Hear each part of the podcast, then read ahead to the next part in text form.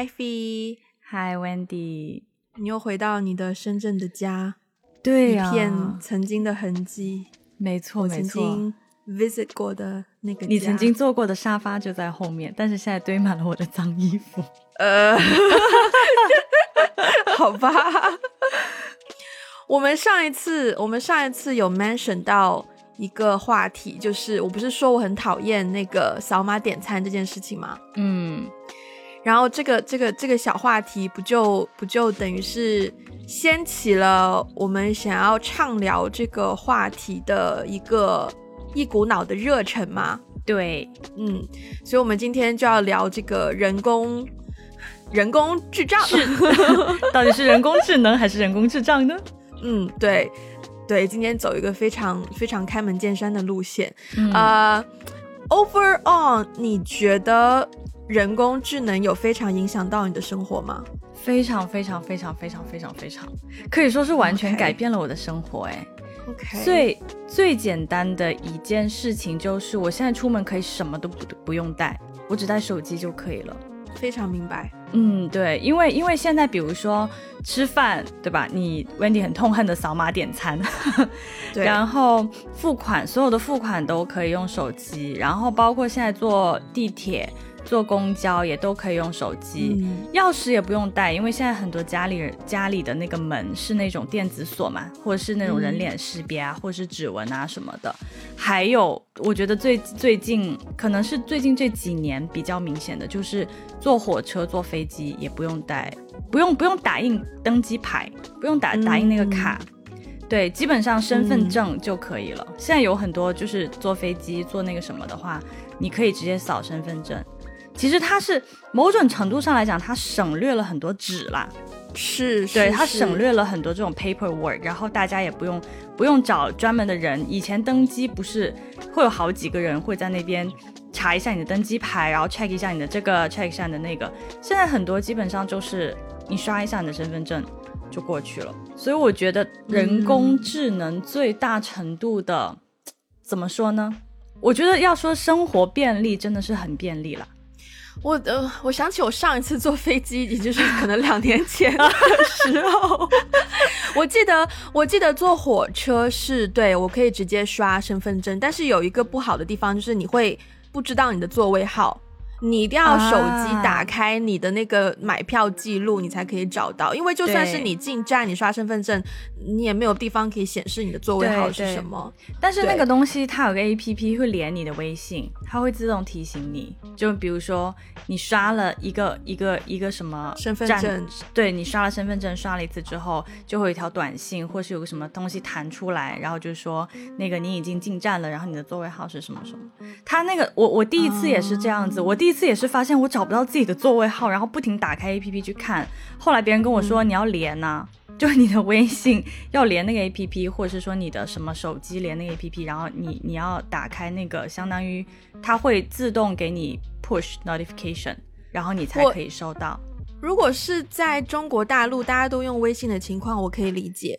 但是我其实还有一个经验是，我应该没有记忆出错吧？应该是可能四五年前，我我飞。我飞那个、那个、那个 Zurich 瑞士嗯。的时候，然后我记我忘记应该是从瑞士飞回香港的时候，我好像是没有机票的，我们好像是刷我是刷护照进闸的。哦，就他会对，因为你办登机手续，他本来也是要就是就是 check 你的护照的信息嘛，然后呢，好像我们的信息就直接就是刷护照，他就会 get 到，然后你就可以刷护照进闸。但是如果是那样子的情况，没有说大家都一定要用微信，不会有一个 push notification 给你，所以好像我这那我们当时是怎么找到我们座位号的？对啊，忘记了。对，OK OK，I see。那你呢？你觉得就人工智能有怎么样的影响你的生活吗？除了扫码点餐这件事啦，说说个别的。坦白说，我我我我有一个，你刚刚讲到就是坐公交车这件事，对。我我我有一次在深圳的经验让我觉得很还蛮神奇，是因为我们小的时候，我们买票的时候就是要掏钱去买票嘛，然后有的时候公交车如果非常挤的话，就会有后面的人可能要你麻烦哎帮我把这个钱递给售票员这样子，或者是帮我对对不对？对。然后我那一次在深圳坐车呢，因为可能也是上下班高峰期，就车上很多人，然后突然间后面就有一个人拍我的肩膀，然后就拿一个手机给我，然后我就说麻烦你帮忙扫，麻烦帮我递到前面扫一下。我当时就心想说妈呀，这大家也也太互相相信彼此了吧？就是一个手机直接递出去让你帮忙扫码。觉得哇，科技真的是改变生活的，这个还蛮神奇的。而且你刚刚讲到以前我们坐公交车拿现金，就是就是就是它有一个那个像零钱箱那个盒子，对对对，然后你要拿一些，你要提前把零钱准备好，然后塞进去。对，以前小时候坐公交车有一个经验，是我一直以来都也是跟上上上一期节目讲到，就是你高摇了那那个紧张感，就是当你没有零钱的时候。然后你要等下一个人，就比如说，就比如说上车两块钱，可是我没有两块钱，我只有五块钱。然后你就要等下一个上来的人跟他说啊，不好意思，我可以给你换一个零钱吗？没有，是不是换？是我的印象是你可能已经把五块钱投进去了，对，然后你要坐在第一排给你，对，没错，就是那那个那个互动也让我觉得很紧张。但是现在已经没有这些了。现在没有了。我刚还有一个，因为我回香港之后，我真的深切体会到，就是香港的人工智能。普及的程度跟深圳比是有不一样的，嗯，因为的确我们在深圳看电影的时候，真的完全就是没有电影票这件事情了。我应该很久没有拿到过电影票了，就是手机的 APP 直接买了票，它就生成一个二维码，然后你进场的时候就刷那个二维码就进去。那深圳还是比大陆的其他城市要先进一些，北京还是有电影票，哦，对，只是你在网上 APP 买完之后，你用那个二维码你去取票而已，你还是要拿票的，对。哎，难道我记忆也出错吗？哎，只不过现在那个票上面会有一个二维码，然后你进门的时候就不会有一个人站在那边 check 你的票检票，你直接拿那个票上的二维码刷一下，刷一下那个机器，那个闸门就会打开，你就可以进去了。哦，我最近在，可能我也太久没回深圳，有点忘记。但是我是这两年在香港看电影的时候，我就发现有一些电影院开始就是不。发不印电影票了，就他就是手机上会发给你一个二维码，然后你进场的时候就可以直接刷手机的那个二维码进场。哦，which 我蛮不喜欢的。OK，因为因为因为就是像我们这种人吗？对呀。哦，我一定会存电影票啊，而且就是电影院的电影票，就是每一个戏院它可能设计会有细微的不同。然后那个质感又是稍微带有一点厚度的，就是香港的很多电影院的电影票，所以其实，但是他们的 size 又基本上都是一样的，所以其实我会觉得存起来是一个非常有非常有成就感的，对，是一个非常有那种所谓收集感 collection 的感觉。然后所以当第一次发现说，要么就是那个电影票啊，如果你要打印也是可以的，只是它打印出来那那一家戏院的电影票就会 size 比较不一样。啊，要么你就不要打印，直接用手机上的二维码去刷，它也是等于它自己的院线有一个 A P P，你直接在那个 A P P 上面就可以找到你去刷。然后我当时就觉得，嗯，不喜欢，嗯嗯，但是我不得不说，它也有一点点的好处，这也也不算好处吧，因为我有一次就是经常可能你跟朋友一起看电影的话，有的人可能会迟到。对，然后他迟到的话呢，我们我那一次是刚刚好，那个票是分开买的，就是我先帮三个朋友连同我一起，我们三个人买了一买了票，然后另一个朋友就说哦他也来，我就单独帮他买了一个票，所以呢他就有一个单独的他的二维码，哦，所以他说他要晚，对，然后他说他要晚到，我就直接把他那个二维码给了他，就说你要进场的时候你就自己刷你的二维码就进，然后但后来想一想，的确是因为我分开买才有这种。优势，因为如果是一起买的话，我那一个二维码是承担了四个人的票，也没有办法单独分一个给他。以前这种情况，我记得我们是把以前不是有纸质的票吗？然后这种情况，我们就会把其中一张票留给那个门卫。对 对，然后背后写上那个人的名字和他的电话，就是这个人进来，你跟他对一下名字和电话。对，但是对啊，现在如果都是用电子票的话，嗯。嗯，I don't know，那个感觉少了一些。嗯，但是我其实生活当中，我最最最也不算依赖吧，可能是习惯的，就是 Siri。哦，我蛮经常用 Siri 的。 你会用它做什么？Hey Siri, what's the weather today? It's currently clear and 16 degrees. Expect mostly cloudy skies starting in the morning. Temperatures will be fairly consistent, averaging about 16 degrees. 我会通常用。 你的 Siri 是英式口音哎，很神奇。没错，我的我从来没有听过选啊。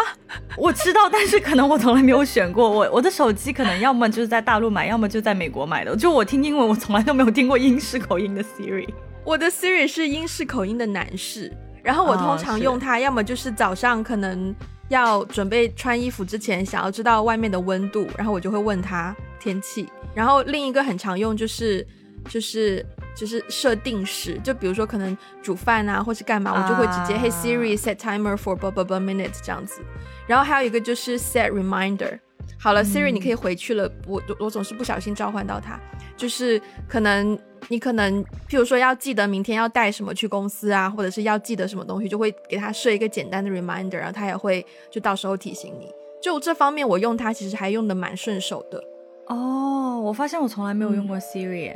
哦，真的哦，嗯，我都打字的，所有的 reminder 什么的我都打字，哎，但我真的就是你不觉得这样子计时可以就是马上记录下来，然后就 set 好那个 reminder，你不觉得还蛮还蛮方便的？我手动也是这样的啊，啊，可是你手动你就要花比较长时间呢，我觉得，我我觉得我不知道哎，可能那样子我记忆会比较深刻。就我自己我自己设置过的一个东西，我会记得。对我我不知道，我好像不太喜欢，就是就是说话说出来，就是对一个机器说话这样子。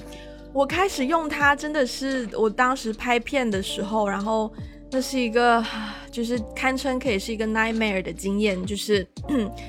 弄到最后是非常多东西都 last minute。然后我真的没有时间，而且因为在片场，你不可能有就是恰当的凳子或者是椅子坐下来写，或者是嗯不会给你两分钟时间让你 pause，然后让你写东西。我就会，我当时真的就是想说啊，要是我有一个助理可以马上帮我把这些东西记下来就好了。然后我就想到了 Siri，然后 一试成主顾，因为他表现还不错。对啊，嗯。你应该知道，我接下来要说的就是我体验过最高科技的人工智能，就是当时我住深圳的时候，我家的那个大门的锁是刷脸的吗？对，那是我第一次体验到，就是非常高等的人工智能，也是也算是最方便吗？我觉得方便倒还好，它其实就是一个噱头高于它的实际功能，我觉得，嗯，怎么因为。就大家都知道我的眉毛 就是后半截是没有的，我记得这个，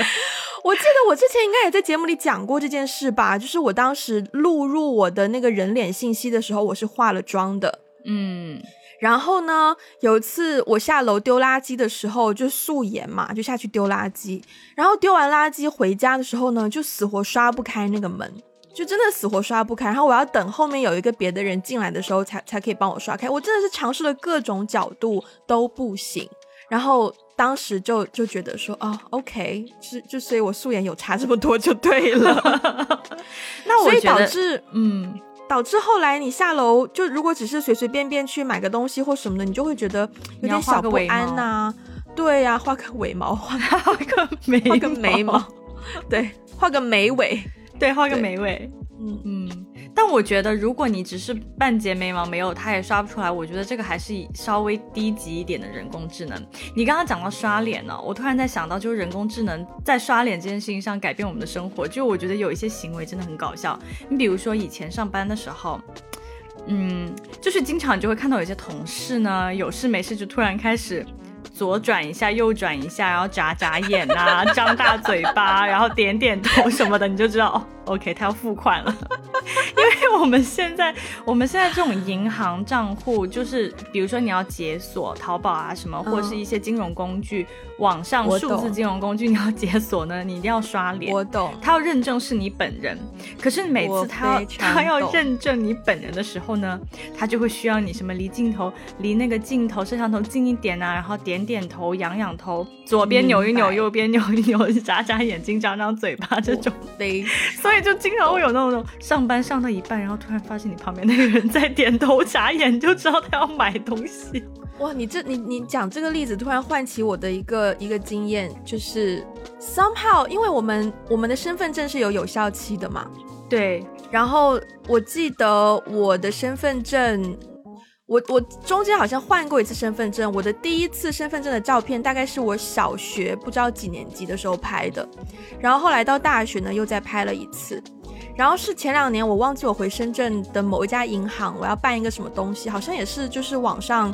网上银行的支付还是什么的，然后我也是像你刚刚说那样子，点头啊，左右晃啊，眨眼啊，张大嘴巴啊，闭眼啊，什么什么，就让他去识别我的脸部的那个 figure。嗯。可是我怎么弄怎么弄都不成功，然后我就跑去跑去一个银行的那个那个那个叫什么分行，我就让他们的工作人员帮我弄。结果当时很尴尬的是，我以为会是变成一个更加人工化的，结果也只是那个人拿出一个 iPad，然后继续让我重复上面的操作。所以现在就不是我一个人尴尬，是两个人在那边尴尬。他就拿着他的，对，对他就拿着他那个 iPad 一直对着我，然后让我这样子那样子那样子的，就弄了两三轮都不成功，然后。后来我忘记是怎么样，突然间就发现说，发现啊，好像成功了还是怎么样，我就可以改我的一些信息了。然后我进去那个系统之后，就发现说，他那个系统里面存着我的照片，是我小学的照片，就等于我的身份证中间更新的那一次呢，他的系统里没有更新到我的身份证照片。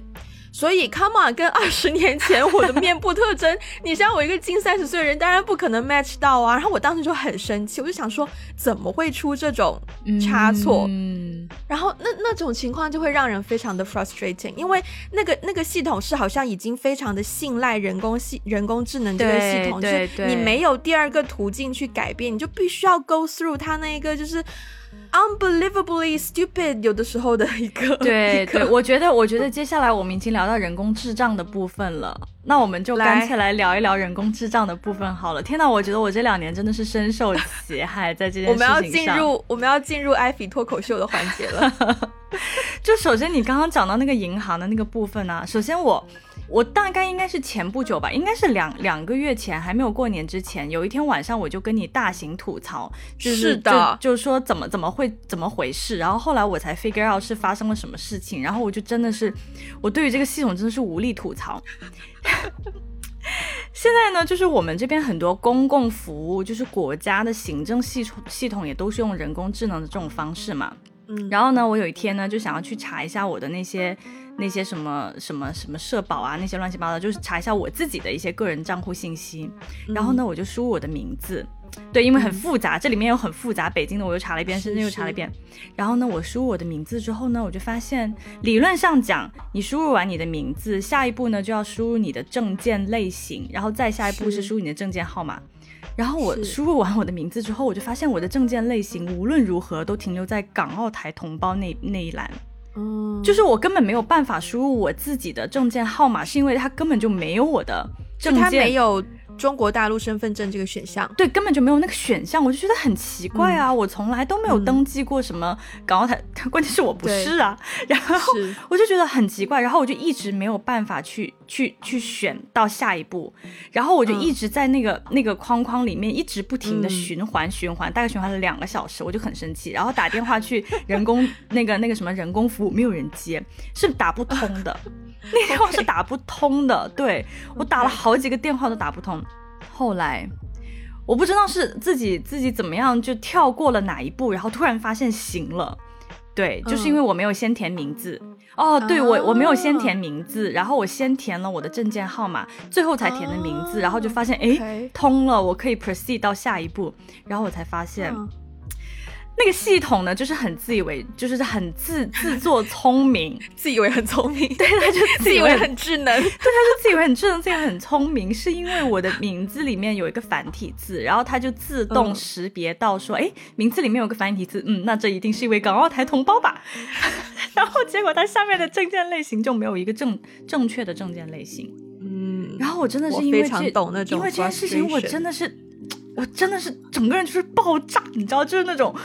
就是那种爆炸。但是我没有没有地方可以去抒发，没有地方去 complain。我真的觉得这个这个太智障了，他浪费了我两两个半小时。这么简单的一个信息，我我其实很快就可以查到，就是因为这个名字的事情。是啊，对，对啊，关于这个还有好多呢。就是我记得以前大概来来来，大概在嗯一年多以前吧，就是我换新手机的时候，就是我换新手机是因为我旧手机已经用了很久，用了大概四五年了，然后它坏了，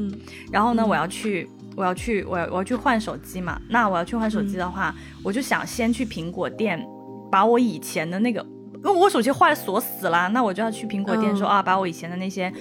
这个这个手机先先恢复一下，把里面的内容，然后怎么弄出来？转移对，转移对。然后呢，我好不容易，你你知道，因为所有东西，我坐地铁什么，所有东西都要依依赖我的手机啊。对。然后我那天真的是破天荒找了一些零钱吧，我都不知道自己哪里还会有零钱，然后买了一张实体的地铁票。嗯。然后去到好不容易去到苹果店，结果。然后那个时候，因为已经也也也已经疫情之后的事情了嘛，疫情之后的时期了。然后我进那个苹果店呢，那个门卫让我出示健康码。然后我说，可是我的手机坏了。他说，他说那我就不能让你进去啊。我说，可是我的手机坏了，我没有办法给你看我的健康码，我怎么证明我是绿的呢？然后我就在门口，我天呐，我真的很可怜。我觉得自己大冬天的北京大冬天零下，然后我在门口跟那个保安，真的跟他们在跟跟他在那边 argue 了半天。然后后来终于有个店员。过来，然后就说发生了什么事，然后就跟他解释了一下情况，然后那个店员也很为难，说 嗯怎么办呢？可是我们这边的规定就是没有健康码不能进来呀。然后后来我真的是要给他跪下，然后他就说那这样吧，我测一下你的体温，然后测我的体温发现是正常的，然后他就问了我一些问题，就说啊你有没有去过什么什么疫情什么什么地方？然后都说没有，没有出现发烧，没有没有什么都没有。之后我进去，好不容易进去。他终于可以给我检查一下我的手机，然后怎么怎么样。然后，但因为你手机更新要很长时间嘛，你手机恢复要很长时间。然后我就在苹果店里面等，然后等到一半呢，突然想上厕所，我又要再出去一遍。压力好大哦，压力好大！我我又要再出去一遍，我要去上厕所，然后上完厕所回来，我又又换了一个新的保安，然后我又跟保安又 argue 了半天，说啊，我的手机真的，我现在手身上没有手机，可是我的手机真的在里面修，我没有办法给你出示我的健康宝。所以我就觉得那次之后，我真的是觉得真的好智障哦，就是他给我的生活带来了好多不必要的麻烦。就是我不敢相信，那你先说，没有，就是我我觉得，哎天呐，我觉得我我我这种经历实在是太多太多太多了。就我觉得 大部分情况下，正常情况下，它确实给我的生活带来很多便利。但是在这种 occasionally 遇到这种特殊的、有一点点稍微复杂的情况下，它就完全没有办法 handle。他然后给你带来非常非常大的麻烦，非常大非常大的麻烦。其实如果是以前有一个人在那边，你跟他讲一下情况，一般人都可以理解的呀。对，对，好，我的吐槽暂时暂时到这里了，因为因为这样的悲惨的经历实在是太多了，我分着讲吧，我不要一次性讲完。哦，好的。我前两天你刚刚说你换手机的时候，我前两我因为我最近也刚换一个手机嘛，然后我那天也是在家里面，就是先。尝试转移资料什么的，可是就像你说，那个资料转移也要非常长的时间，比我想象，他花了差不多三个多小时。对。然后，可是当晚我要去朋友家，但那个手机在转移资料的时候，你是用不了它的嘛？对。就它就就你没有办法去别的页面。然后，可是我又要去朋友家，然后那个我去朋友家，我只去过一次，我没有非常的熟。一而且上一次去呢，我就是开着 Google Map 一路一路看着那个地址，看着地图走过去的。所以那天我就突然发现，Oh no！所以我等一下就没有 Google Map 可以用，我就拿了一张纸，然后手写抄下他家的地址，然后提前在电脑上先查清楚那个路线，就一定要记住在哪一条路的时候要左转，哪一条路的时候要右转，然后是几栋几号，一定要记清楚，写在那张纸上面，然后才出门。然后当时就觉得，妈呀，原来我已经这么依赖手机了，就是有一种嗯。我我自其实我自以为不是一个那么依赖电子产品的人，因为我很不喜欢被被电子产品束缚的感觉，就是而且特别是像现在电子产电子产品进化到一个高度，是你已经没有办法去真的 fully understand 它背后的那个原理是什么，就你已经追不上了，你的理解能力已经达不到，你只你只知道怎么使用它，可是当它出问题的时候，你已经不知道怎么样可以去修复它的时候。就很容易陷入一个困境，就是啊，它不能用了，怎么办？怎么办？我很慌张，怎么办？然后就就会就会让自己的处境，我就觉得我不喜欢那种处境嘛，就会被他绑住了，就感觉会被他捆绑住啊。对，完全。所以，所以我意识到这件事之后，我就我就有点点小反省，就我我就在我觉得我我觉得我在香港已经算好了。说真的，就很多地方，虽然现在虽然现在我们安心出行也变成是有很多餐厅，就是你必须要刷那个，就是要必须要扫码，就变成你必须要用必须要用手机。但是像你刚刚说那个情况，就。大部分地方还是会有，就是都还是会保留那个就是手写的一个登记纸的那个方式。就如果你如果你真的有有什么情况，或是你真的没有手机啊，或手机没电啊，或且经常发生啊，那你还是可以选择一个备案，就是哦，你留下你的登记登记你的方登记你的联络方式和一些你的，you know 过去十四天不不不知道有没有接触这种亲密亲密接触什么什么的，就你还是有个备案在。嗯，所以至少这个程度的，就是。行为方式还是有的，所以我会觉得比较心安一些。不然你真的很担心手机没电怎么办？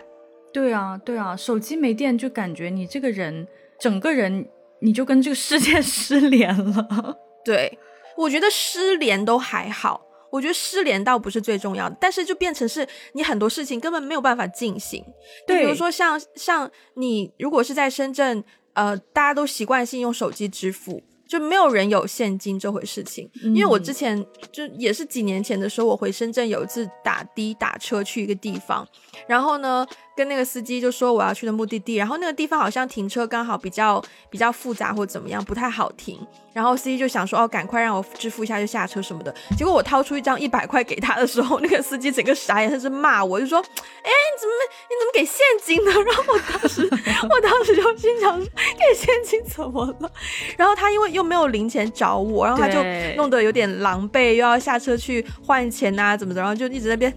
一直在那边啧我，然后然后这样 对，然后后面的车又不断的在鸣喇叭，就示意他快一点什么的，就让我觉得有必要吗？但是好在是我有现金，因为如果我没有现金的话，可能会更尴尬，就是对完全不知道怎么办。所以现在充电宝就是命啊，就是你可以充电充上电，你可以给你手机充上电这件事情，在城市里面生活就很重要了，变得啊，我就很不喜欢。不过你刚刚讲到支付，其实我觉得支付这这点上，我自己我自己的体会，我会觉得有一点点小可怕。就是我记得以前，比如说我们还用现金的时候，天呐，已经变成以前了，就就是 还用现金的时候，没有，我现在还是会用现金的。OK OK，因为在这里真的是没有人用钱，呃，没有人用现金了。但是也就是说，没有人会。需要买钱包了，嗯嗯，以前呢，我们我们用有钱包的嘛，你用钱包装你的一些重要的证件呐，然后装现金啊什么的，对吧？然后你付钱的时候，你自己会有感觉的，反正我会有感觉，比如说我以前会说，啊，我这个星期或者是说我这一天。我就带这么多钱出门了，嗯嗯，然后不够就是不够了，不够这个东西我就不买了。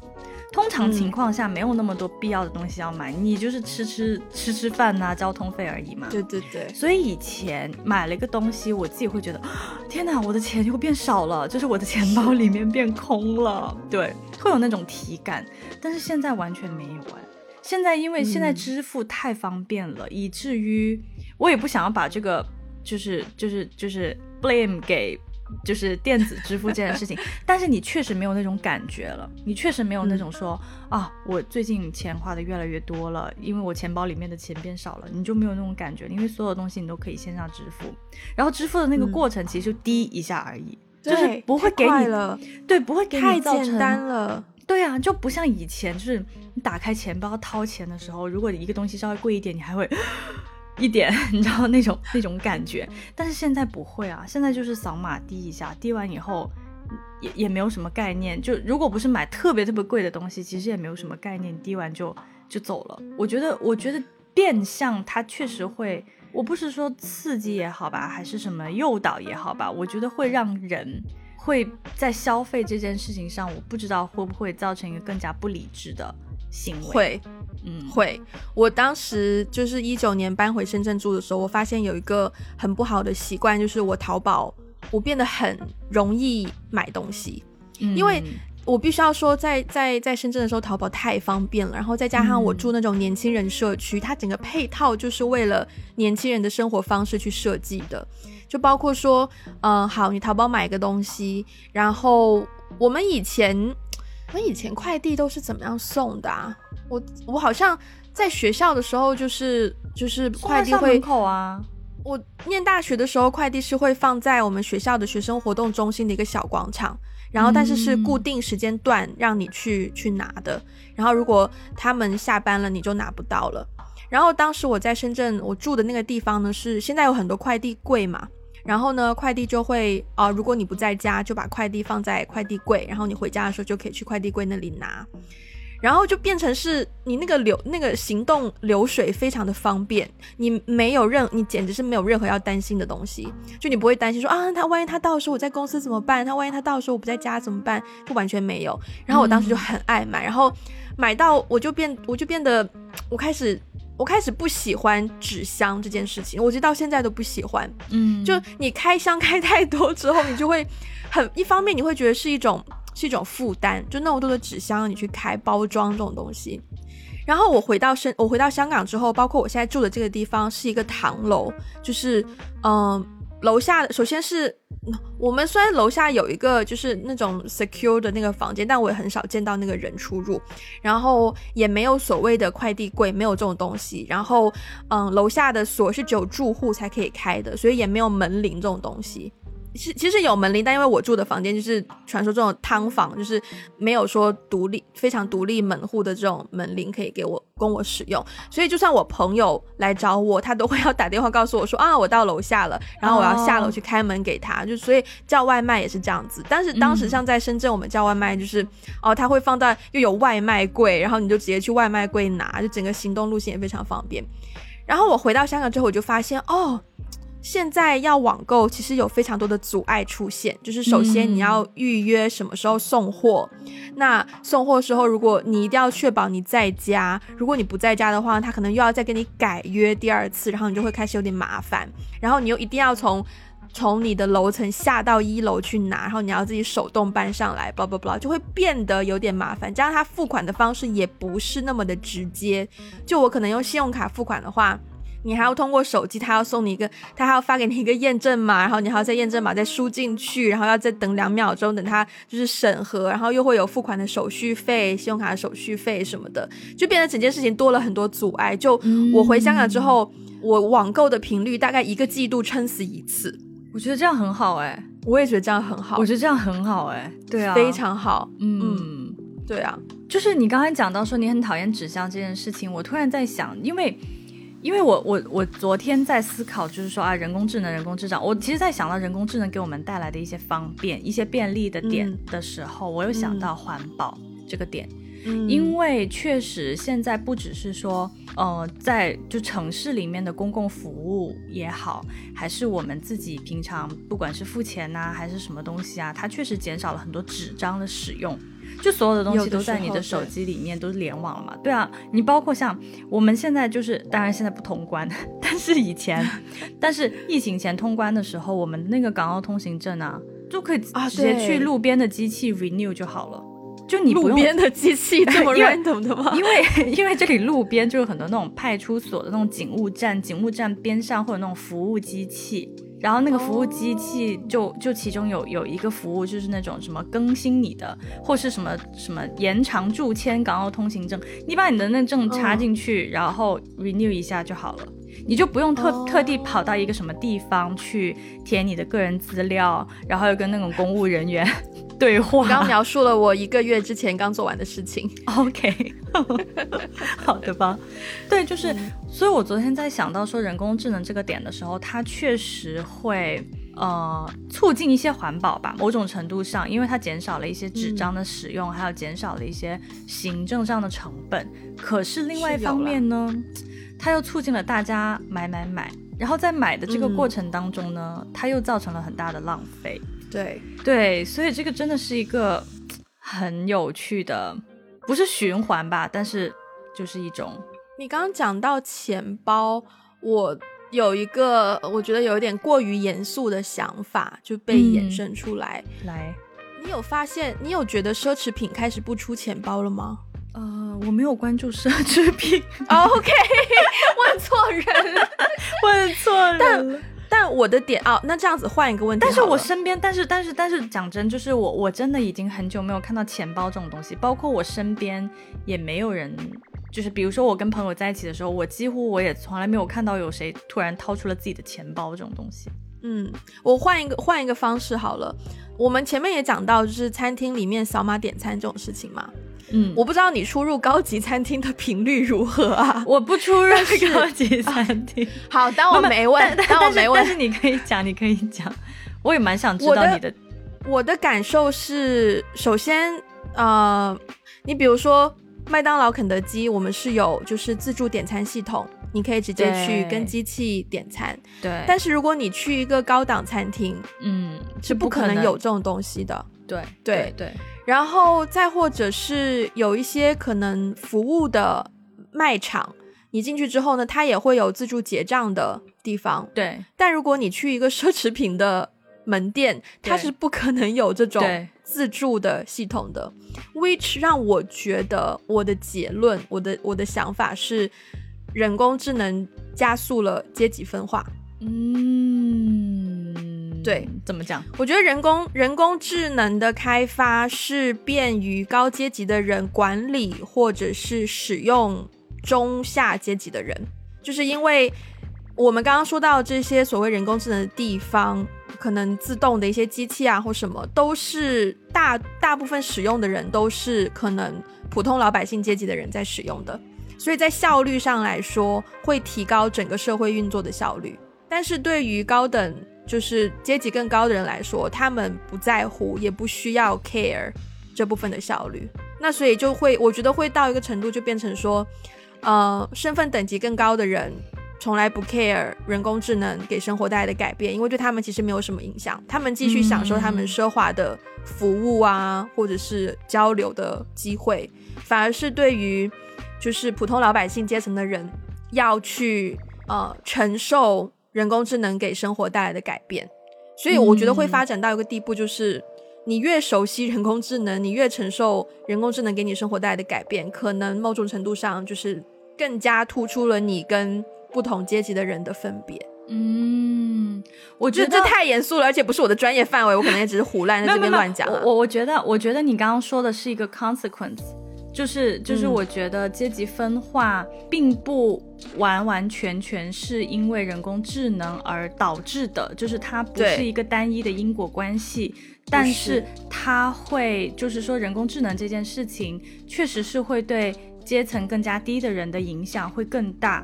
就是对大于就是阶级高的人，所以它是一个 consequence。which 我其实在这件事情上有另一个点，你你刚刚讲到就是说。嗯，就是因为，因为它对我们来一般人来说，它的影响，不管是好的影响还是坏的影响更大嘛。然后其实有一件事情是让我觉得非常的 annoying，就是就是我特别的，就是老年人嘛。因为老年人就是你你不要说他们使用什么人工智能什么这种东西，以前就是他们用手机，可能手机刚开始被发明出来的时候，对他们来说也是个新的东西。对。然后后来到了电脑，然后到什么什么，就是我们的电子产品。一就是一直在不停的更新迭代，可是对他们来说，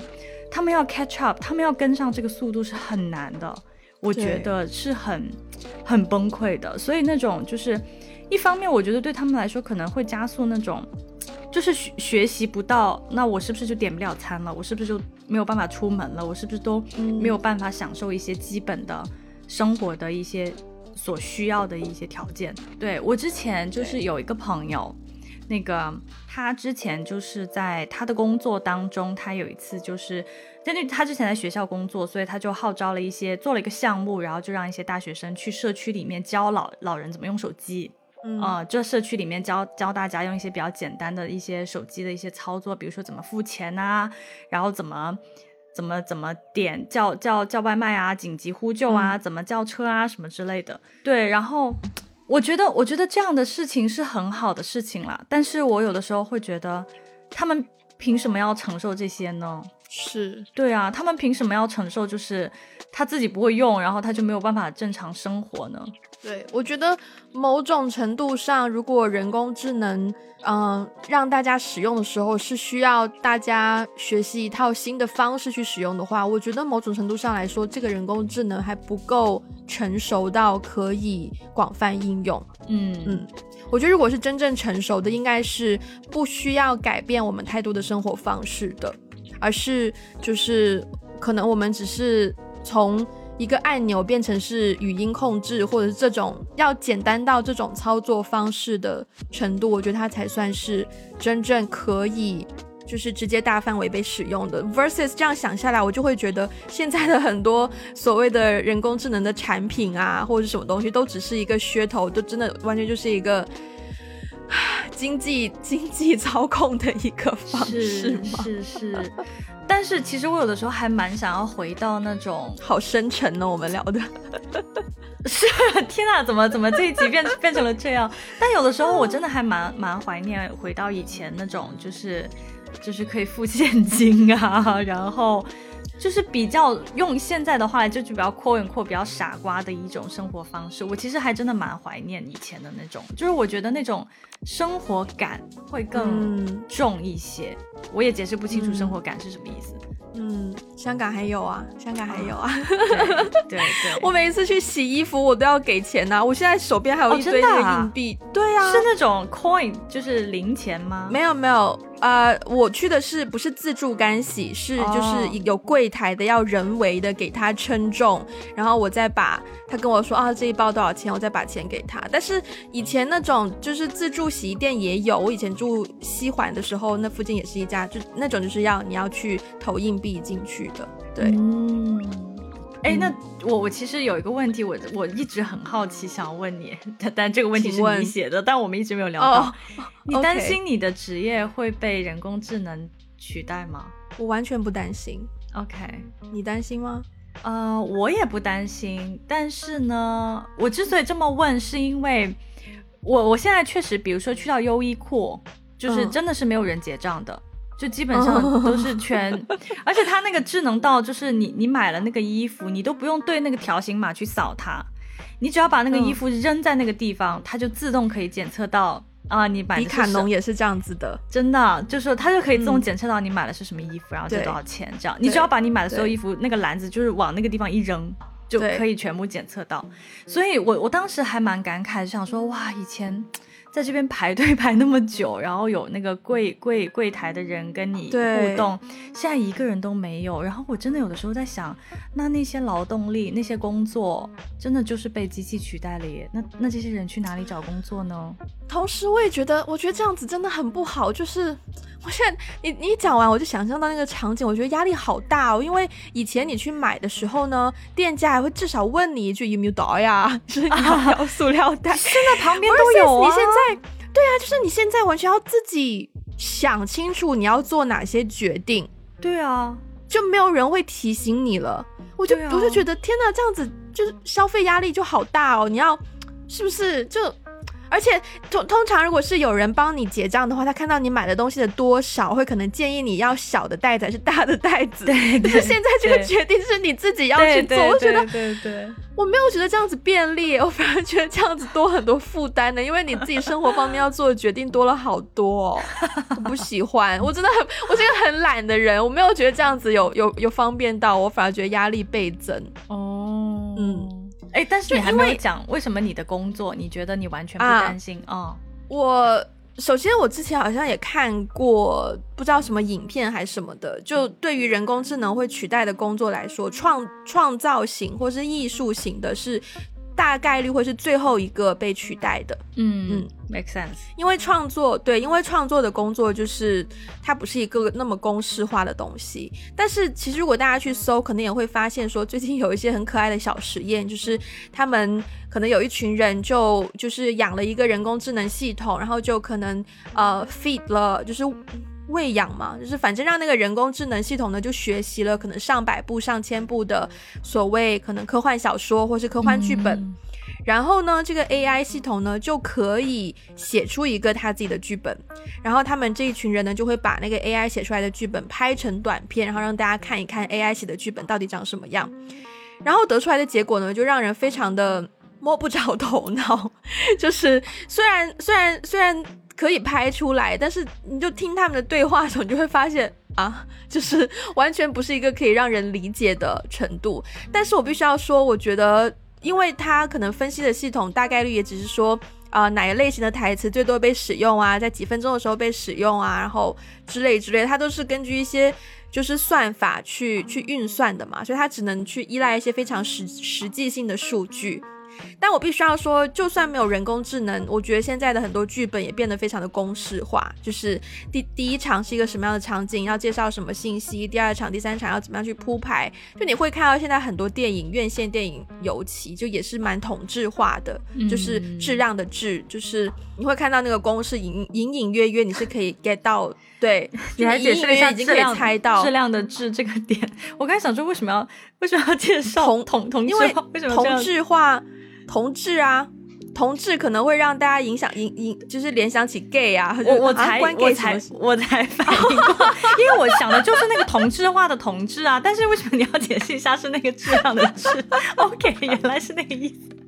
语言的博大精深，真的真的，嗯，这个人工智能就无法取代了。是啊，所以哎，我们每周的 transcript，我们其实也是有依赖小小。对，说起每周的 transcript 这个这个点呢，首首先就是说，我觉得人工智能它确实，如果没有人工智能的话，我们每周的 transcript 可能真的是要花更多、更多、更多的时间去完成。所以人工智能确实有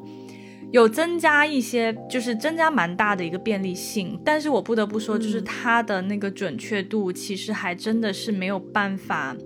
代替人脑。的的活动，嗯，对，不可能代替的，对，真的是不可能代替，对啊，所以我完全没有担心我的工作会被人工智能取代，嗯，哪怕是说，其实，呃，就是在影视创作这一块，好像也有一些网站推出了一些所谓的自助或自动剪辑系统。就可能你把你的素材发上去，它会自动帮你剪。但即便如此，它的普及率也没有啊！哇，我突然想到一个，我跟你讲，大家看，如果大家有在看大陆综艺的话，呃，大陆综艺很多品牌置入嘛，就你可能动不动就会看到，动不动就会看到某个桌子上放着一个品牌的东西，或是对，但那个是假的，是不是？全都是假的，那个东西应该是人工智能合成上去的。没错，就他们拍的时候是完全不知道有什么品牌赞助，可能连这个都不知道。然后是后期的时候，在一个人工智能系统去把这些东西直接 key 上去。这个这个东西呢，你知道我是怎么知道的吗？我几年前就知道有这个技术了，是因为我几年前的某一份工作里面，就是有投资人。大大规模的看了这个行业，所以我当时还查了，就是 research 了一下这个行业，我才知道，天哪，原来我看的那些综艺，那些都是 AI 植入进去的。对对，但我当时发现，居然有公司专门做这件事情，并且以此为一个赚钱的门路的时候，我我我蛮生气的啊，蛮生气是吗？对对，因为你会看到它的做工。唉，我也不知道值不值得生气，因为的确它也只是供就是这种非常大众的电视节目、综艺节目在用，它也没有说真的取代人工去做多么精致的活，所以其实稍微眼尖的观众也是可以看得出来，它的做工并不是说非常非常的精致。但我觉得，我只是觉得。你这么主动的去选择用这样的方式代替我们这个行业的人的才华，让我觉得这个这个这个想法和手段非常的残忍，非常的没有人情。嗯，对，对啊，嗯，对，所以我其实 overall 对人工智能没有没有没有很有好感。OK OK OK，嗯，包括我们现在可能有的餐厅会看到有机器人送餐。哇，对啊，现在就是啊，那个我也觉得很鸡肋，因为它就只是一个，我好像上期节目也讲到，它就只是一个移动的托盘，对，然后到了之后你还是要，对啊，你还是要人为的去做，然后我就会觉得，I don't know，不知道。嗯嗯，overall，我觉得人工智能它的出现真的是取代了很多标准化的服务。嗯，就是很多标准化的服务行业被它大量的取代了。对，然后我就在想，那那些工作被取代了以后，这些人他们要去哪里找到他们的工作呢？我想到你上次讲你是坐火车还是什么，还要打疫苗，是不是？就是提前预约，网上那个排队排超多，然后人工的通道就超少。对呀，对呀，对呀。然后我当时真的 真的就是我我回深圳之前，就是跟大家讲一下，我去我去打打那个。就我去做核酸了，我去做核酸检测，然后当时呢排了好长好长的队，然后呢排到最后就是那种最后一公里了，我眼看我就要可以马上要可以做核酸了，然后他突然分成了两条队，一条队是在网上预约付付过钱的的一个队，然后你会生成一个二维码，然后那条队呢超级超级超级长，反而是那个现场。就是现现场去付钱的那条队很很短，然后我们当时所有的人，你知道吗？你知道当时很搞笑，就是每个人进来就是说，一看到两条队嘛，一条队很短，一条队很长，然后大家肯第一反应就说，嗯，最短的那个 肯定是网上预约的，然后每个人进来都很自信满满，然后就跟旁边那个工作人员说，哎，我这个是网上的啊，网上付过钱的，网上预约的，然后那工作人员说那个，然后他说啊，那个。然后工作人员对啊，然后然后每个人都一脸问号，就说可是那个队更长啊。然后工作人员说是啊，就是那个。真的真的，每一个人站在那边都满脸问号。对，所以我不小心也聊了也聊了蛮长时间。我觉得最后我们可以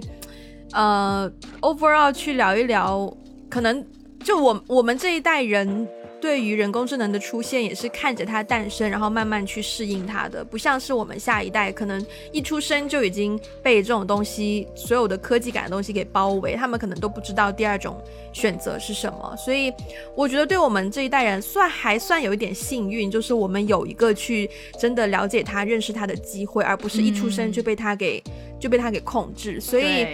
对，我觉得，我觉得一个比较健康的看待人工智能的方式，就是当然也没有说你一定要去呃反对它、排斥它，可是你要稍微知道一下它的原理是什么，然后真的不能够被它绑架。就你一定要知道，说除了他之外，你的第二个选择是什么，而不是说你只有你只有他一个选择。他是可以给我们的生活提供适当的便利，在大部分情况下，但是绝对不能够去全然的依赖它。对对，其实最后还有一个点，我还想补充的，就是说。嗯，虽然我觉得人工智能给我们的生活带来很多便利，但有的时候我会在想，它给我的便利程度越高，说明它有我的信息越多。那其实，在背后这样想想，蛮细思极恐的。就是我要怎么保护我的隐私？其实我没有办法保护我的隐私。嗯，是的。就是想到这个层面，我就会觉得，哇，那拥有大量隐私的人也蛮恐怖的哦。对啊，所以，对啊，所以有的时候我会选择。就不要去用这种服务，嗯，我也是，嗯嗯，对。好，那我们今天就是聊到这边。呃，如果大家喜欢我们的节目，欢迎去 Apple Podcast 给一个五星的评分，并且留下你的评论。然后我们的 social media 包括 Instagram、微博、Facebook 等等都可以找到我们。然后想要加入我们听众群的话呢，可以去微信搜索我们的接线员，他的 ID 是 One Call Away Podcast，这个 One 要大写开头字母 O。呃，如果想要我们中文的 transcript 的话呢，可以去 Patreon 还有爱发电选择适合你的套餐。啊，如果想要实质性支持我们的话呢，也欢迎去 Patreon 还有爱发电，就是实质性的支持我们一下。那我们今天节目就到这边啦，我们下次再见啦，拜拜拜拜。